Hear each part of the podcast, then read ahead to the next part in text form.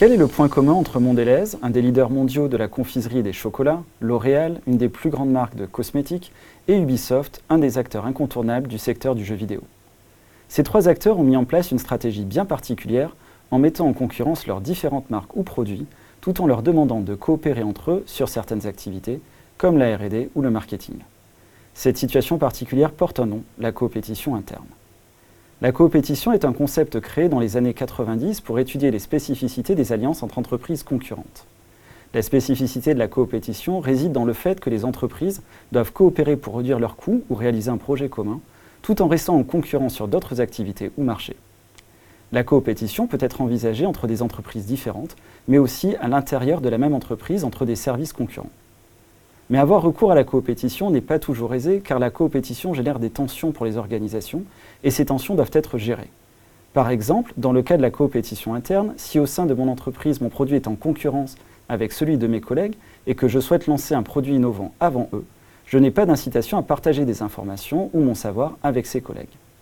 Mais si les idées ou solutions innovantes ne sont pas partagées, chaque équipe doit les redévelopper à chaque fois, engendrant ainsi des surcoûts pour la RD. Le résultat est que l'on a une fâcheuse tendance à réinventer la roue. La direction a donc intérêt à développer la coopération entre ces équipes, quand bien même celles-ci seraient concurrentes. Comment donc concilier ces deux incitations contradictoires? Pour répondre à cette question, nous allons analyser le cas d'Ubisoft. Ubisoft est le troisième éditeur indépendant de jeux vidéo au monde qui, grâce à des succès comme Rayman, Assassin's Creed ou Les Lapins Crétins, s'est développé jusqu'à atteindre aujourd'hui 15 000 employés répartis dans 45 studios autour du monde. Quand on regarde l'organisation des projets d'Ubisoft, on observe une situation de coopétition interne. D'un côté, les projets de création sont très libres et les jeux vidéo vendus se retrouvent en concurrence pour les consommateurs. D'une certaine manière, la logique est que le meilleur gagne. Mais de l'autre, Ubisoft incite aussi ses projets à partager entre eux. Avec l'idée, vous êtes dans la même entreprise, ça a de la valeur de partager les connaissances entre projets, vous devez donc collaborer entre vous. Mais cette situation de coopétition interne génère un certain nombre de tensions dans l'organisation.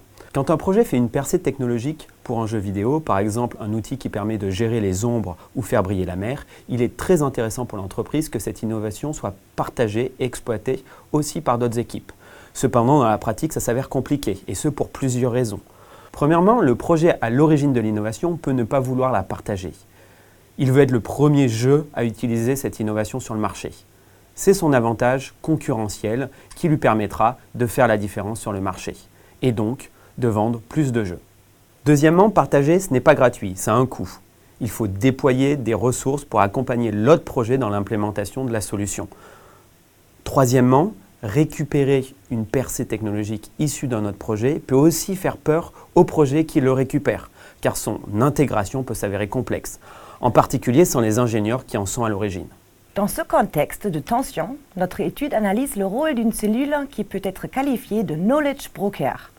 Ce concept désigne des individus ou des entités qui se trouvent à l'intersection entre différents groupes et qui agissent en tant qu'intermédiaires dans la transmission des savoirs et des innovations.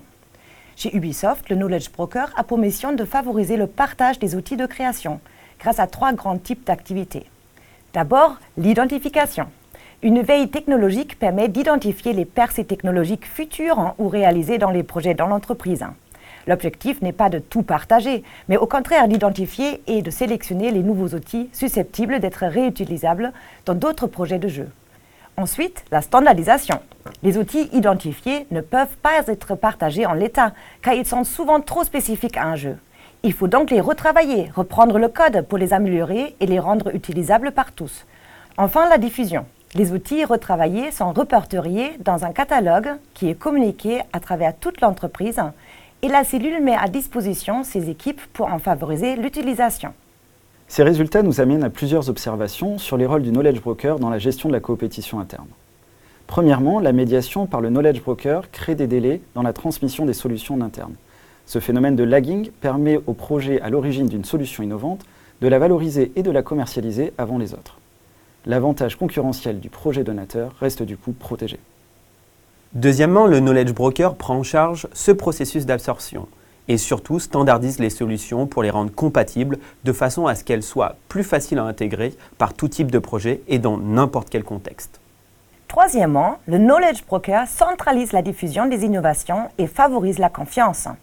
Comme le knowledge broker occupe une position neutre et centrale dans le processus d'innovation, Il est reconnu par les projets pour son expertise, de sorte que ceux-ci ont confiance en lui.